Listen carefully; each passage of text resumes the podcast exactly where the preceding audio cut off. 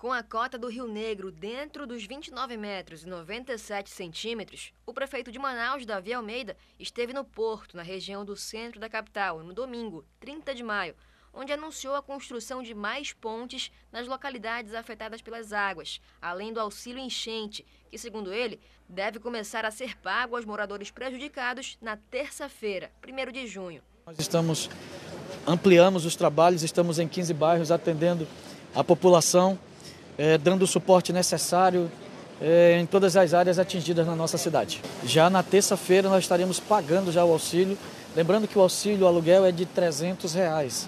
E o auxílio que nós criamos, o auxílio enchente de 200 reais para complementar o auxílio aluguel. Além da capital, comunidades da zona rural de Manaus devem ser atendidas com as ações emergenciais.